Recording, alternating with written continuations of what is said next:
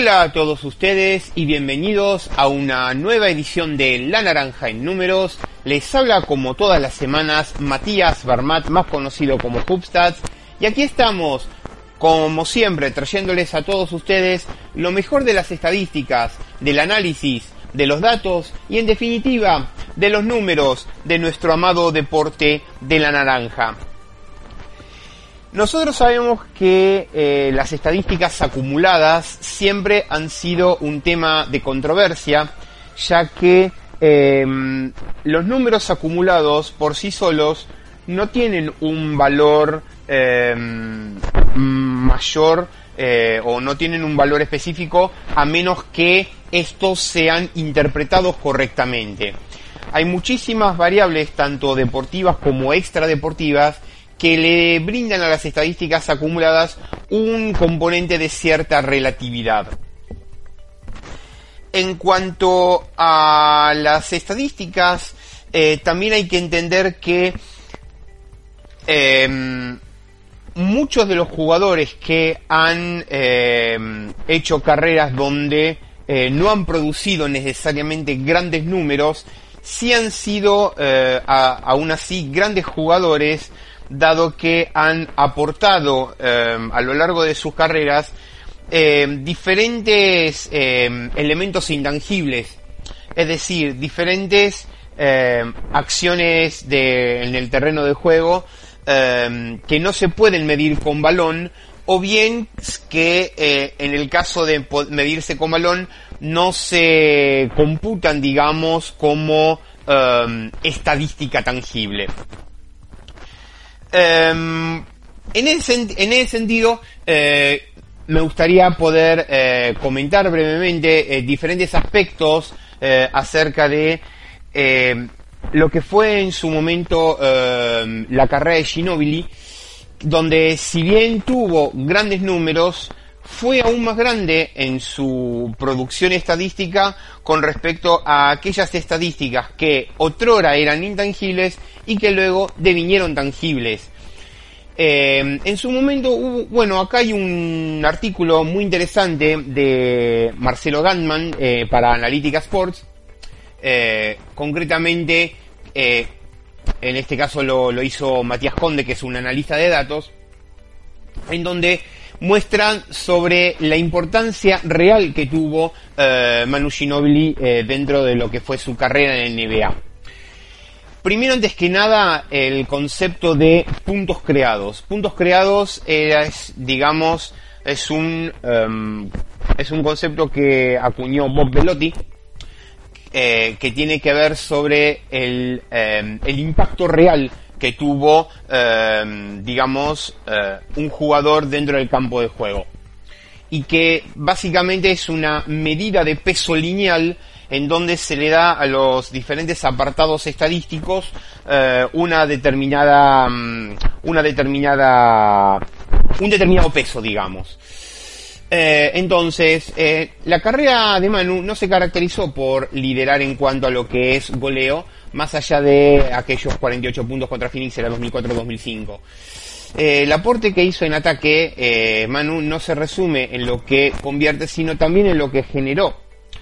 La estadística de puntos creados a través de asistencias así lo marca, duplicando en algunas temporadas a una superestrella como por ejemplo Dwayne Wade, y emparejando de esta manera los aportes a la anotación total. El punto es que más allá del perfil anotador del ex compañero de LeBron, si combinamos estadísticas, lo hecho por Manu adquiere absolutamente otra dimensión. Em, después, em, la cantidad de puntos creados por asistencias, eh, además tenemos los puntos que vienen por eh, por pases de este tipo. Es decir, lo que llaman los puntos creados en el aro. Los puntos creados en el aro, em, digamos, como derivado de lo que son los, em, los puntos creados por asistencias, eh, tiene que ver con las pelotas que le llegan al receptor del pase em, y donde eh, tiene una oportunidad concreta de anotación. En ese sentido, eh, a pesar de que eh, Manu tuvo en su carrera en NBA casi la mitad de asistencias que, mm, Tony Parker, eh, Manu tuvo 21 puntos creados eh, de promedio en el aro comparado con 12 del base francés. Em, después, con respecto a los robos y con respecto a eh, aquel que le roba a un ladrón, es decir, aquel que le roba a aquel que le robó. En estos momentos Ginobili aparece en el puesto 59 en la historia de la NBA en cuanto a robos totales. El análisis en detalle de los números marca que Manu tuvo cifras sólidas en cuanto a robos por partido, aunque la segunda mitad de su carrera fueron más bajos que los llamados light ball turnovers, que es una estadística mucho más sutil que la de las habituales pérdidas, ya que toma solamente aquellas en las cuales al rival se le acredita un robo. Em, en la temporada 2005-2006, Manu tuvo 1,6 robos por partido, em, comparado con tan solo un robo en la temporada 2014-2015.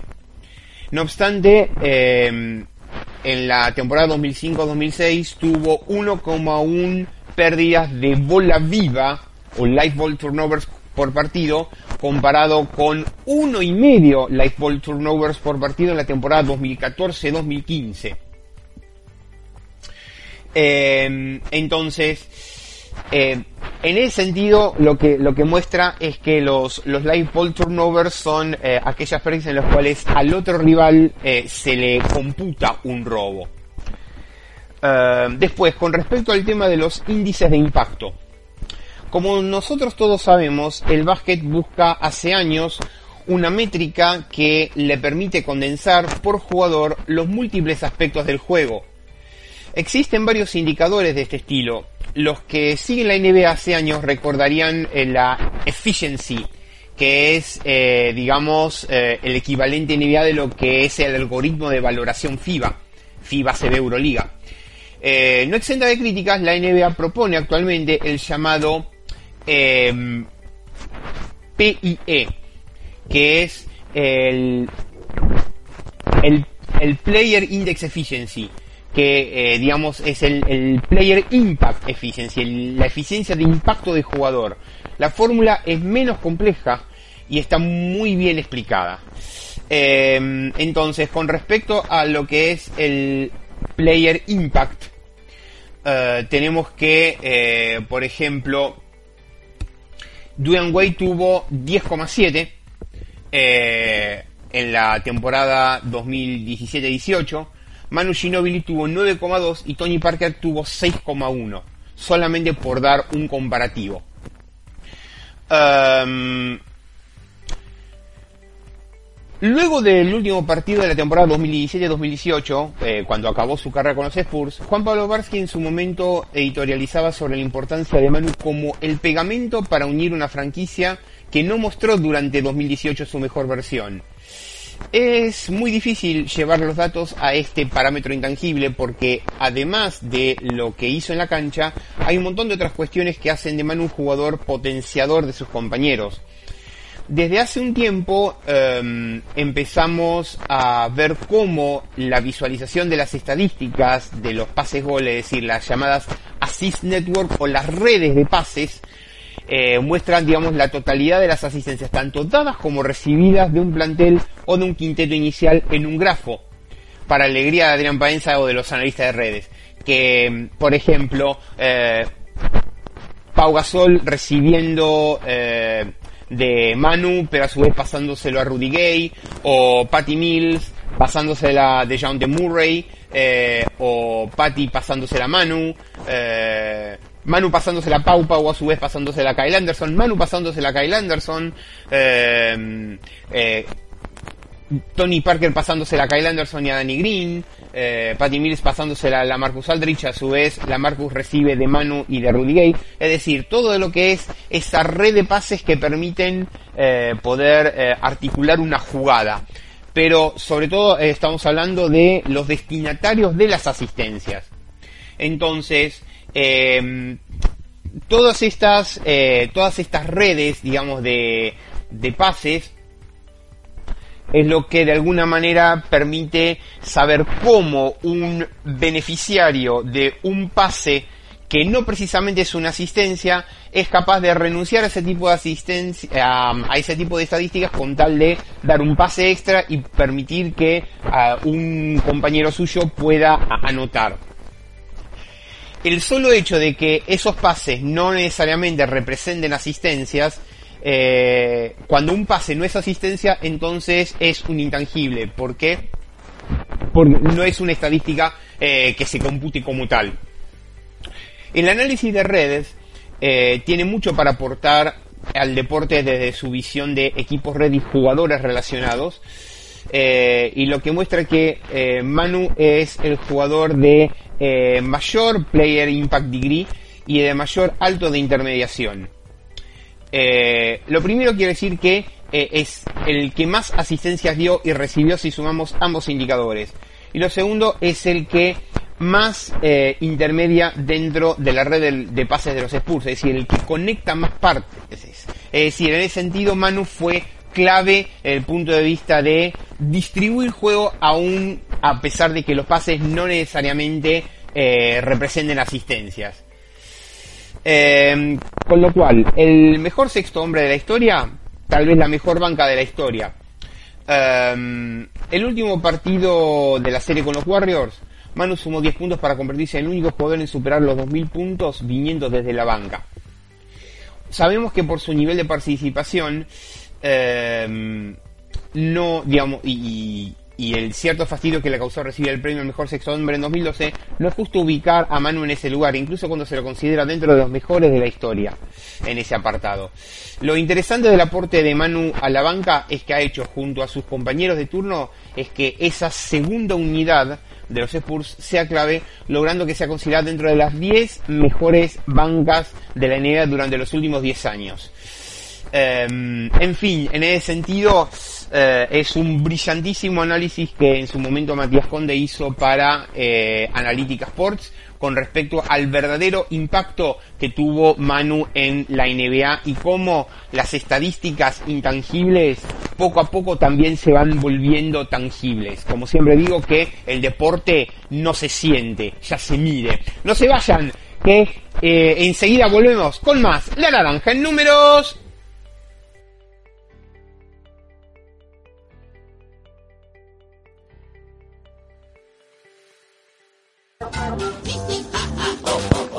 Golosinería Don Jaco. Golosinas todo el año. El mayor surtido en golosinas al mejor precio y con una excelente atención. Golosinería Don Jaco. En sus dos direcciones.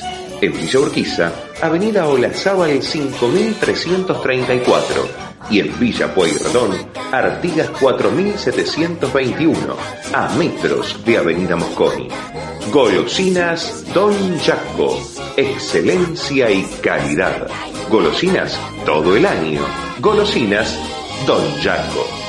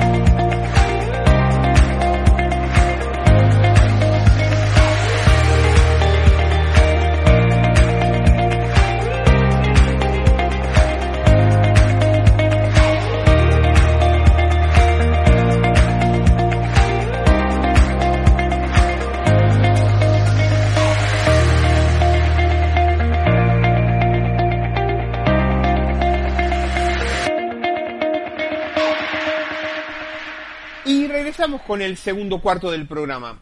Recuerden que nos pueden seguir en las redes sociales, arroba Hubstats mi cuenta personal, arroba naranja números es la cuenta del programa, www.wordhubstats.com la base de datos de estadísticas y eh, la grilla de programación en uno contra uno web.com y el repositorio alternativo en iVox.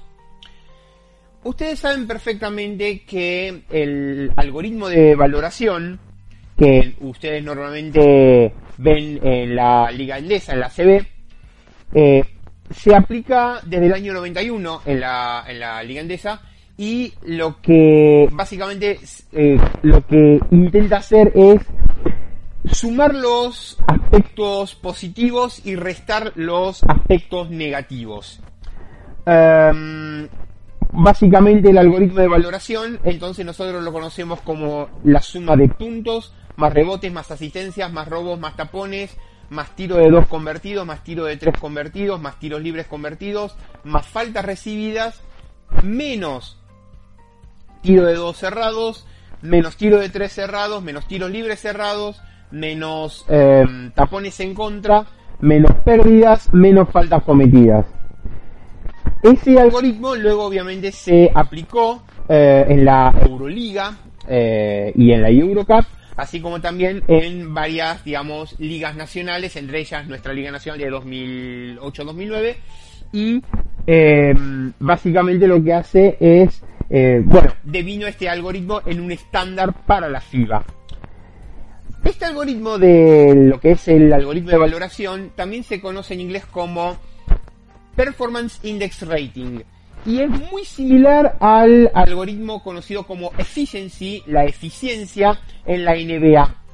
Eh, solamente que la diferencia con el, efficiency eh, radica en que em, el algoritmo de valoración ACB Euroliga FIBA toma en cuenta los eh, tapones en contra como uno de sus sustraendos y eh, toman también en cuenta las faltas, más recibidas, menos cometidas. Pero lo que ustedes no sé si sabían es que el algoritmo de eh, valoración de, mm, de ACB Euroliga FIBA también se lo conoce como el Performance Index Rating o el Tendex europeo.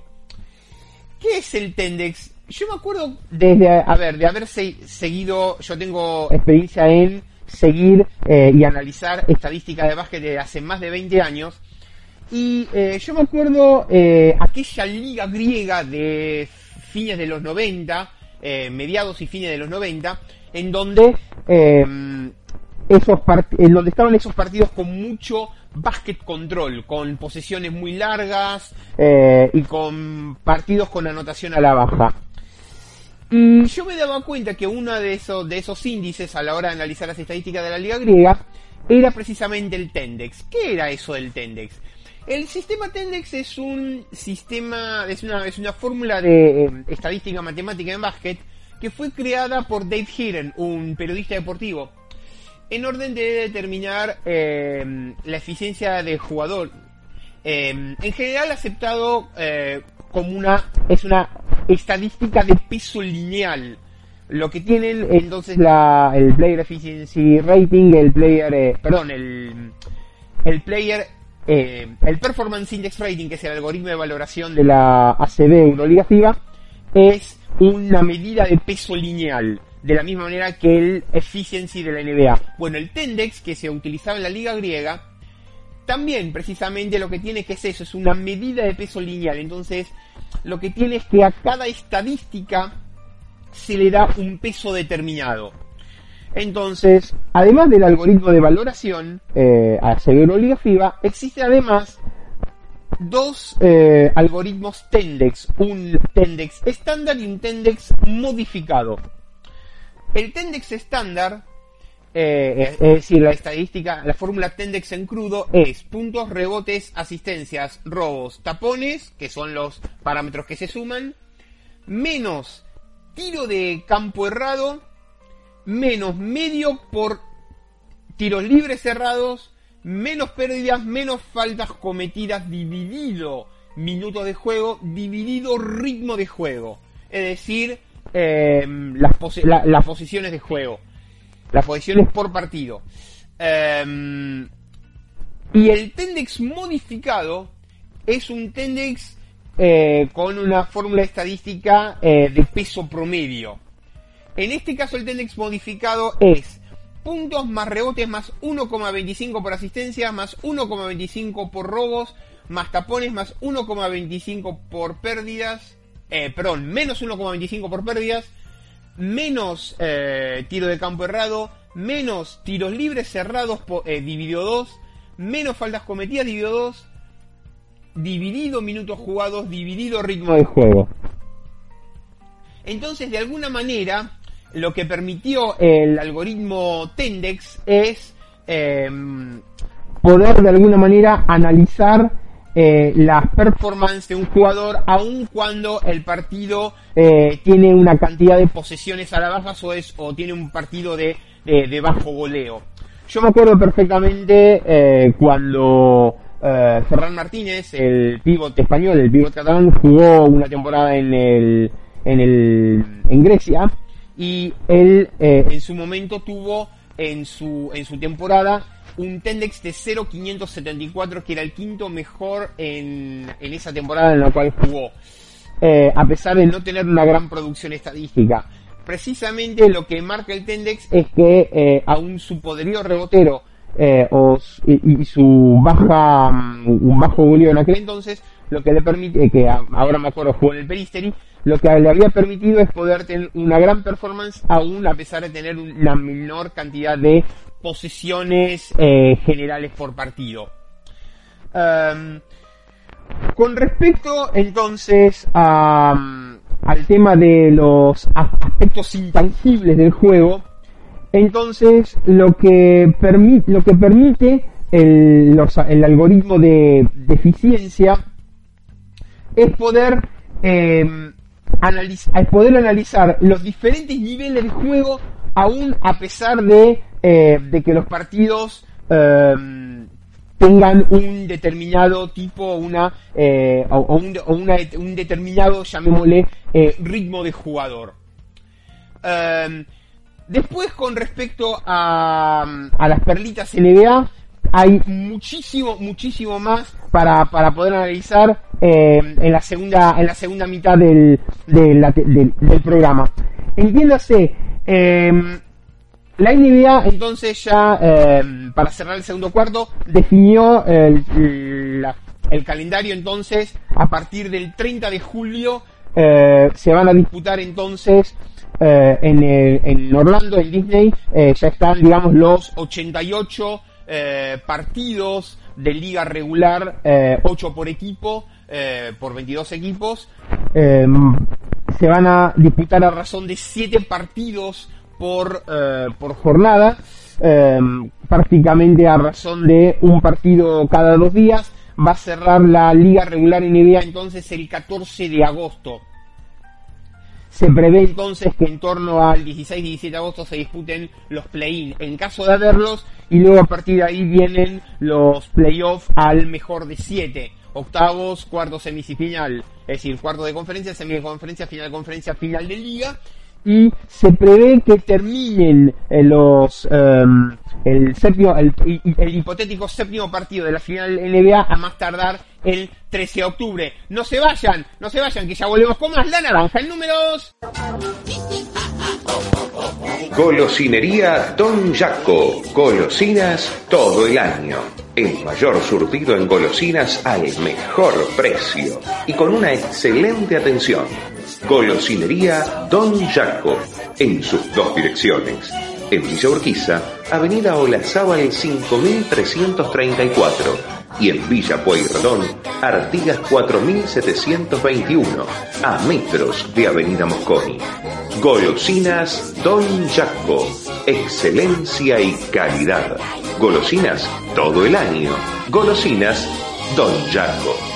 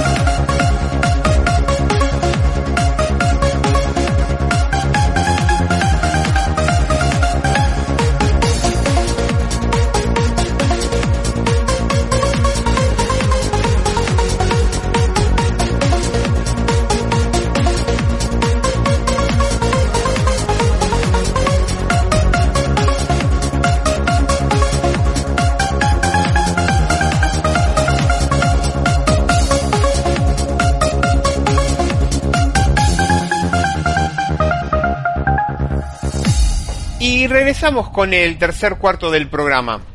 Vamos con nuestras habituales perlitas de la NBA. Quien cumplió 55 años el 30 de junio fue Mitch Richmond. 976 partidos jugados, 20.497 puntos, 21 por partido, 3,9 rebotes, 3.398 asistencias, 3,5 por partido, 45,5% de tiro de campo, 1.326 triples con 38,8%, 85% de tiros libres, 6 eh, veces All-Star del 93 al 98 consecutivo, Rookie of the Year del 89, eh, mejor sexto hombre del 95 y campeón de la NBA en el año 2002. Um, quien cumplió 39 años el 30 de junio, Joe Johnson. 1276 uh, partidos jugados, 20.405 puntos, 16 por partido, 5.059 rebotes, 4 por partido, 5.001 asistencias, 3,9 por partido. Sí, señor, Joe Johnson está en el grupo con 20.000 eh, puntos, 5.000 rebotes, 5.000 asistencias. Eh, 44,1% de tiro de campo, 1978 triples, 37,1 de efectividad, 80,2 tiros eh, por tiros libres, 80% de tiros libres, 7 veces All-Star de 2007 a 2012 consecutiva y 2014. También de cumpleaños, un 29 eh, de junio, ¿quién cumplió, ¿quién cumplió 29 años el 29 de junio? Kawhi Leonard. 518 partidos jugados, 9.620 puntos, 18,6 por partido, 6,4 rebotes por partido, 2,7 asistencias por partido, 49,1% de tiro de campo, 38,1% de triple, 85,4% de tiro libre, 4 veces All-Star 2016, 2017, 2019, 2020, eh, dos veces MVP de las finales, dos veces jugador defensivo del año y dos veces campeón de la NBA, 2014 con los Spurs y 2019 con Toronto. Un 29 de junio de 2012, los Hornets seleccionaban a Anthony Davis con el número uno del draft. Eh, él ha promediado 24 puntos y 10,4 rebotes por partido y es 7 veces All-Star. Davis fue seguido por Michael K. Gilchrist para Charlotte, Bradley Bill para Washington, Dion Waiters para Cleveland y Thomas Robinson para Sacramento. Un 29 de junio del 83, los Rockets seleccionaban a Ralph Sampson primero en el draft de la NBA. A través de tres temporadas, eh, Sampson fue rookie del año, tres veces All-Star y una vez eh, primer equipo All-NBA, eh, o sea, All-NBA First Team. Sin embargo, una lesión sufrida durante su cuarta temporada eh, cortó eh, o por lo menos se redujo ostensiblemente su carrera prometedora. Eh, un 28 de junio, quien cumplió 27 años, el pasado 28 de junio, Bradley Bill, 545 partidos jugados, 11.425 puntos, 21 puntos por partido, 4 rebotes por partido, 4 asistencias por partido, 45,2% eh, de tiro de campo, 1.241 triples, 38% de efectividad, 80% de tiros libres y eh, dos veces All-Star 2018-2019. Un 28 de junio del 90, los Knicks seleccionaban a Derrick Coleman primero en el draft de la NBA. En cuatro temporadas, Coleman fue rookie del año, una vez All-Star y dos veces primer equipo de la NBA. Aunque jugó 11 temporadas más, nunca eh, recibió eh, ningún otro galardón posterior. Un 28 de junio de 2001, los Washington Wizards seleccionaban a Kwame Brown primero en el draft de la NBA. Eh, en ese histórico draft de primero Kwame Brown, segundo Tyson Chandler, tercero Pau Gasol. Kwame fue número uno del draft en la historia de Kwame fue el primer número uno del draft en la historia de la NBA en ser seleccionado directamente de la secundaria. Directamente es el primer, eh, el primer número uno del draft con 18 años. Eh, Brown jugó para 7 equipos diferentes en su carrera de 12 años, promediando 6,6 puntos y 5,5 rebotes. Una carrera eh, que se terminó corta, con 30 años. 26 de junio del 91, los Hornets seleccionaban a la abuelita, Grandmama, Larry Johnson, primero en el draft de la NBA. Promedió 16,2 eh, puntos y 7,5 rebotes eh, y fue dos veces All-Star. Johnson fue seguido en ese draft del 91 por Kenny Anderson de New Jersey Nets, Billy Owens para Sacramento, Dikembe Mutombo eh, que ahora enseguida vamos a hablar, de Denver, y Steve Smith eh, para Miami. Un 26 de junio de 2002, los Rockets elegían a Yao Ming primero en el draft de la NBA. 19 puntos y 9,2 rebotes, eh, poco más de 9.000 puntos y poco más de 4.000 rebotes en su corta carrera en NBA y fue 8 veces All-Star. Yao, eh, que tuvo Yao Ming tuvo su em, carrera cortada a los 30 años por lesión. Em, fue seguido en aquel draft del 2002 por eh, Jay Williams de Chicago, Mike Dunleavy Jr. para Golden State, Drew Gooden para Memphis y Nicholas Skitishvili, el georgiano, para Denver. Eh, precisamente eh, un 25 de junio, eh, quien... Em, bueno, un 25 de junio del 96 los Sixers elegían a Allen Iverson primero en el draft de la NBA. 24.368 puntos, 26,7 por partido, 5.620 asistencias, 6,2 por partido. 1983 robos, um, casi eh, más de 2 por partido en 911 partidos. 11 veces All-Star, Iverson fue seguido en el draft del 96 por Marcus Camby para Toronto, Sharif Abdul-Rahim para Vancouver, eh, Stephon Marbury para Milwaukee y Ray Allen para Minnesota. Eh, Mitchell Robinson promedió 74,2% de campo esta temporada, la mayor, eh, el mayor porcentaje en la historia de la NBA. El anterior récord de 72,7 era de Will Chamberlain en la temporada 72-73. Entiéndase, eh, el récord estamos hablando de un mínimo de 300 tiros de campo por temporada de 82 partidos. o sea, por 82 partidos de equipo. Un 25 de junio de 2003, los Cubs elegían a LeBron James primero en el draft. Hoy estamos de primeros en el draft. Eh, LeBron James eh, tuvo obviamente más de 34.000 puntos, 27,1 puntos por partido, eh, casi 10.000 rebotes, 7,4 por partido, casi 10.000 asistencias, 7,4 por partido, 16 veces All-Star. LeBron fue seguido en aquel draft del 2003 por Darko Milicic para Detroit, Carmelo Anthony para Denver, Chris Bosh para Toronto y Dwayne Wade para Miami. Eh, Zach Lavin eh, promedió eh, 25 y medio puntos por partido y fue el mayor promedio para un jugador de Chicago Bulls desde que Jordan promediara 28,7 puntos por partido en la temporada 97-98.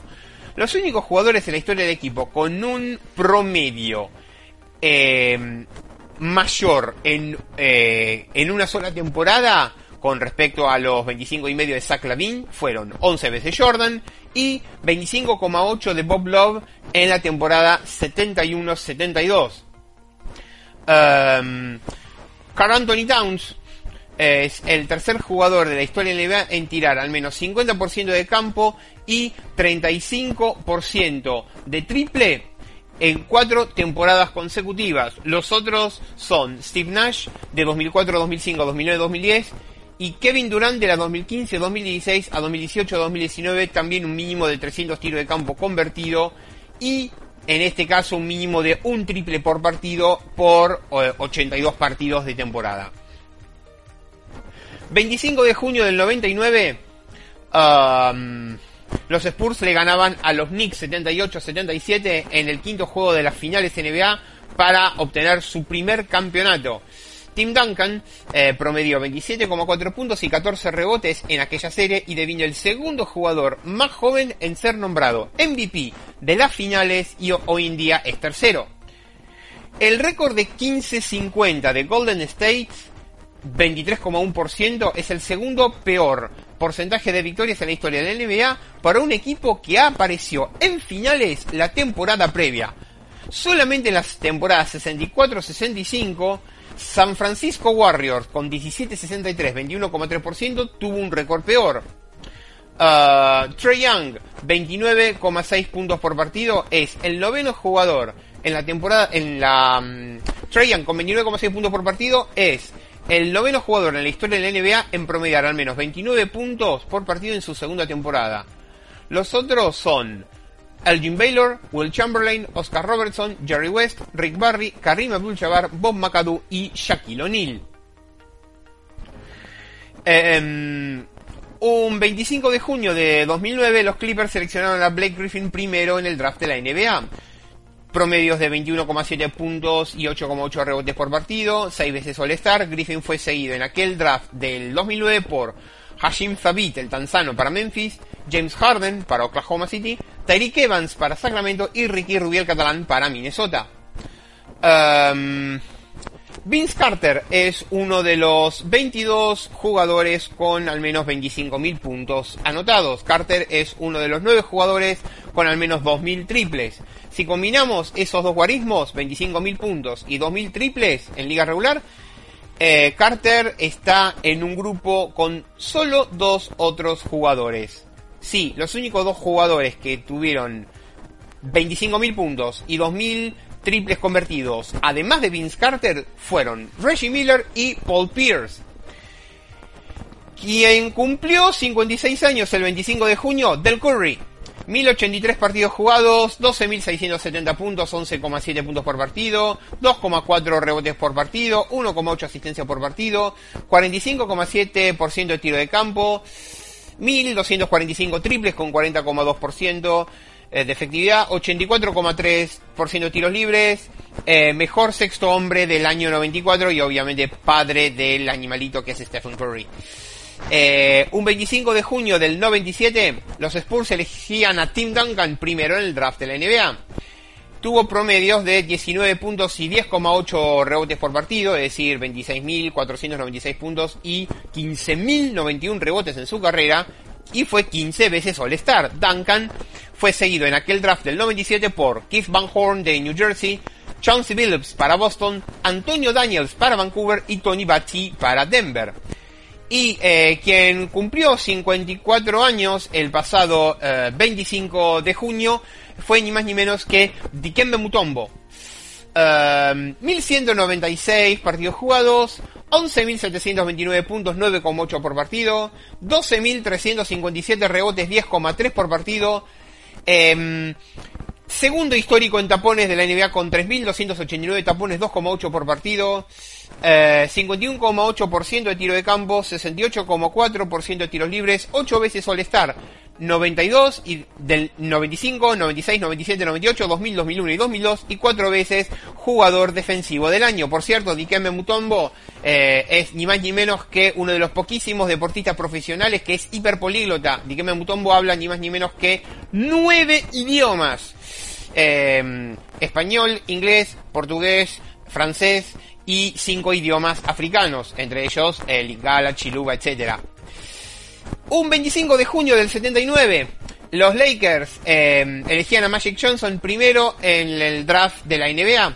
Promedios de 19,5 puntos y 11,2 asistencias, es decir, tuvo 17.707 puntos y eh, 10.141 asistencias.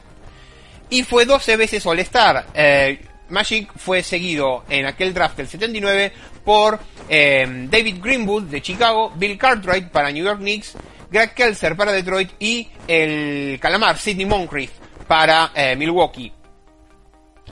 Y eh, quien cumplió 78 años el 25 de junio fue Willis Reed, eh, leyenda de los New York Knicks, 650 partidos jugados en 10 años, 12.183 puntos, 18,7 por partido, 8.414 rebotes, 12,9 por partido, 1,8 asistencia por partido, 47,6 de, eh, por ciento tiro de campo, 74,7 tiros libres, 7 veces All-Star del 65 al 71 consecutivo, Rookie of the Year del 65, MVP del 70, MVP de las finales de la NBA del 70, y dos veces campeón de la NBA en el 70 y en el 73, ambas con New York Knicks.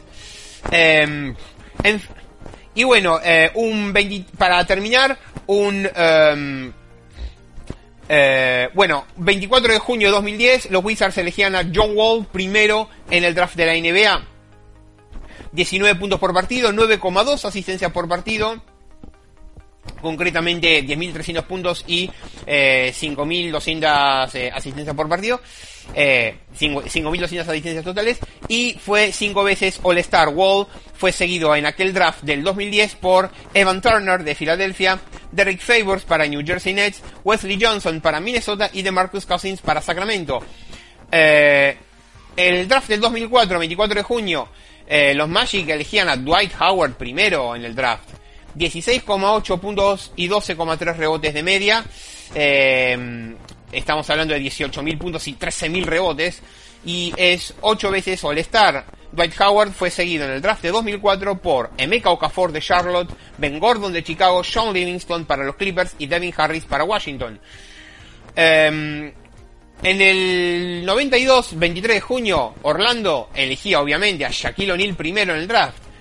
23,7 puntos y 10,9 rebotes, es decir, tuvo 28.596 puntos y 13.099 em, rebotes en 1.207 partidos, 15 veces All-Star. Shaquille fue elegido eh, número uno en aquel draft del 92 y en aquel draft del 92 fue em, seguido por Alonso Morning para Charlotte, Christian Leitner para Minnesota, Jim Jackson para Dallas y LaFonso Ellis para Denver. Y eh, quien cumplió 87 años el 23 de junio, Sam Jones. 871 partidos jugados, 15.411 puntos y 17,7 por partido, 4,9 rebotes por partido, 2,5 asistencias por partido, 45,6% de tiro de campo, 80% de tiros libres, 5 veces All-Star, 62, 64, 65, 66 y 68 y 10 veces campeón de la NBA eh, todas con los Celtics. 59 al 66 consecutivas, 68 y 69. En fin, que llegamos al fin del tercer cuarto. No se vayan, que ya volvemos con más la naranja en números. Golosinería Don Jaco. Golosinas todo el año. El mayor surtido en golosinas al mejor precio y con una excelente atención. Golosinería Don Jaco en sus dos direcciones. En Villa Urquiza, Avenida Olazábal 5334 y en Villa Pueyrredón, Artigas 4721, a metros de Avenida Mosconi. Golosinas Don Jaco, excelencia y calidad. Golosinas todo el año. Golosinas Don Jaco.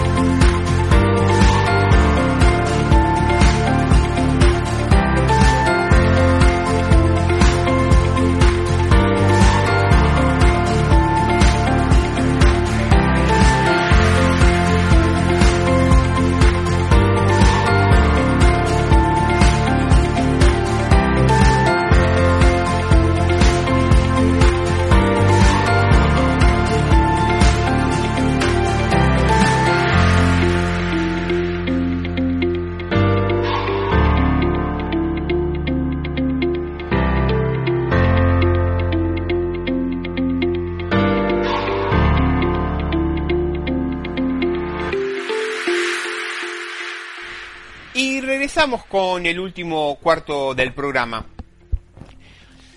Como ustedes bien saben, eh, la liga neozelandesa es una de las pocas ligas en el ámbito del básquet FIBA, junto con Puerto Rico y en su momento también como en Venezuela, eh, que, tenía la, que tiene la característica de que se juega dentro de año calendario.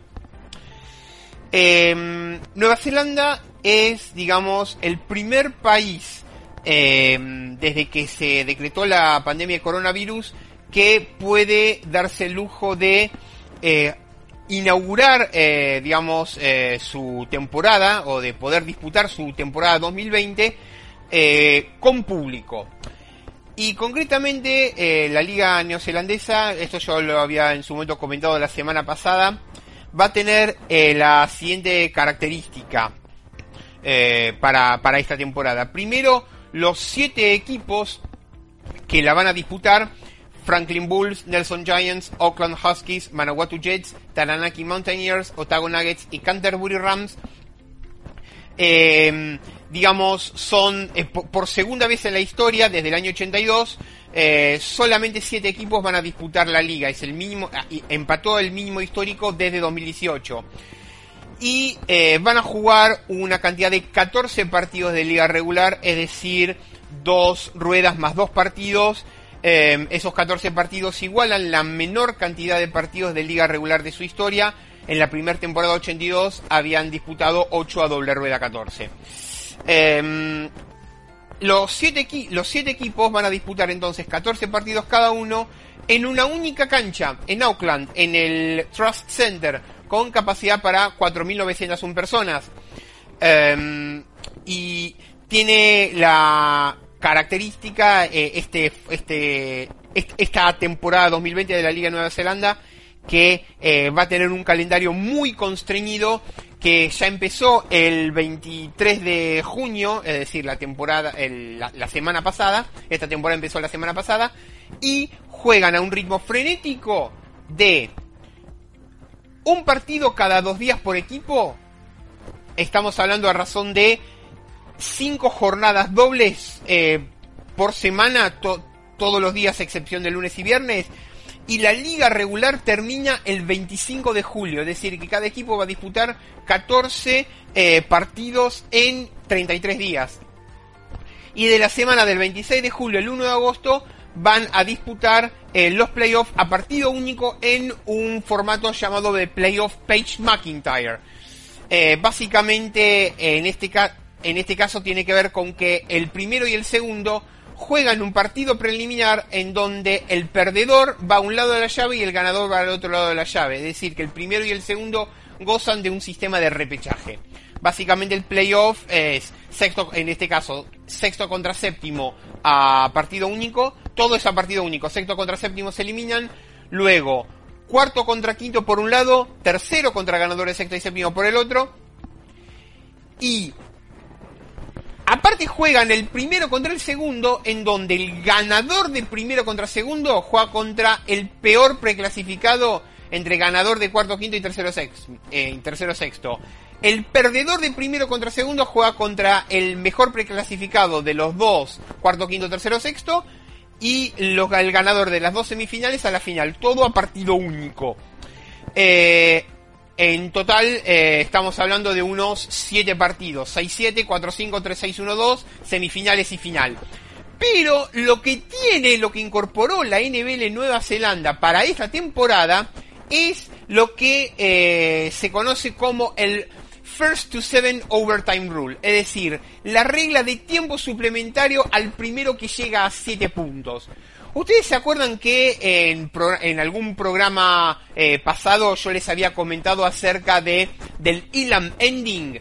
Es decir, ese formato que eh, tiene para poder eh, terminar los partidos con un tiro de campo convertido o un tiro libre convertido en el cual el primero que llegaba a 7 puntos de diferencia en relación al score ganador, eh, faltando 4 minutos para que termine el partido, ganaba el partido. Es el, el Elam Ending eh, se aplicó o se aplica en The Basketball, en The Basketball Tournament, que es el torneo eh, por eliminación, que se, un torneo eh, Pro-Am por eliminación que se disputan todos los años en Estados Unidos. Bueno, el Elam Ending, que también se aplicó en el, o alguna cosa similar, en el All-Star de la NBA 2020, que se acuerdan que fue en homenaje a, Kobe Bryant, 24, bueno, precisamente el eh, una modalidad de Elam Ending se va a aplicar en la NBL neozelandesa y se llama First to Seven, primero a siete. Es decir, el primer equipo que llega a 7 eh, puntos, el primer equipo que anota 7 puntos en el tiempo suplementario, gana el partido. Entonces, básicamente, la, como característica, tiene lo siguiente. Es muy, muy interesante eh, para poder aplicar incluso eh, si la FIBA en algún momento eh, implementa esta modalidad de overtime. En primer lugar, la prórroga se decide al primero que llega a 7 puntos. Es decir, al primero que llega a 7 puntos en, por encima del score empatado en tiempo regular. Después, el, obviamente la prórroga eh, no tiene tiempo porque es a una cantidad de puntos determinada. El periodo de prórroga eh, será anunciado el primer equipo que alcance eh, un marcador de 7 puntos o más a partir del score que entonces se mostró al fin del tiempo regular. Por ejemplo, si empataron 80 a 80, entonces el primero que llega a 87 gana el partido. Después, el periodo de prórroga comienza con un salto en el círculo central. Cualquier eh, jugada de salto subsiguiente eh, o cualquier cualquier eh, situación de pelota dividida ah, se, va a regir por el sistema de flecha. Es decir, que la prórroga comienza con salto y cualquier pelota dividida comienza con sistema de flecha. Después, las faltas de equipo en la prórroga se reducen a dos cada uno, es decir, que cada equipo empieza la prórroga con dos faltas cada una de equipo.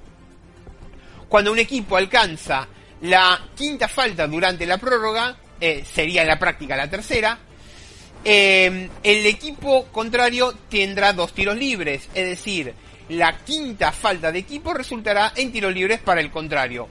Cada equipo solamente se le permitirá un único tiempo muerto durante el periodo de prórroga y si el equipo llama a un tiempo muerto en posesión de la bola, en eh, las reglas de avance entonces permanecerá en su lugar. En fin, que se nos acabó el programa. No se olviden de seguirlos en las redes sociales, arroba Hubstats, mi cuenta personal, arroba naranja números es la cuenta del programa www.worldhubstats.com la base de datos de estadísticas, la grilla de programación en uno contra uno web radio y em, el repositorio alternativo en iVoox será hasta la semana que viene con más La Naranja en números.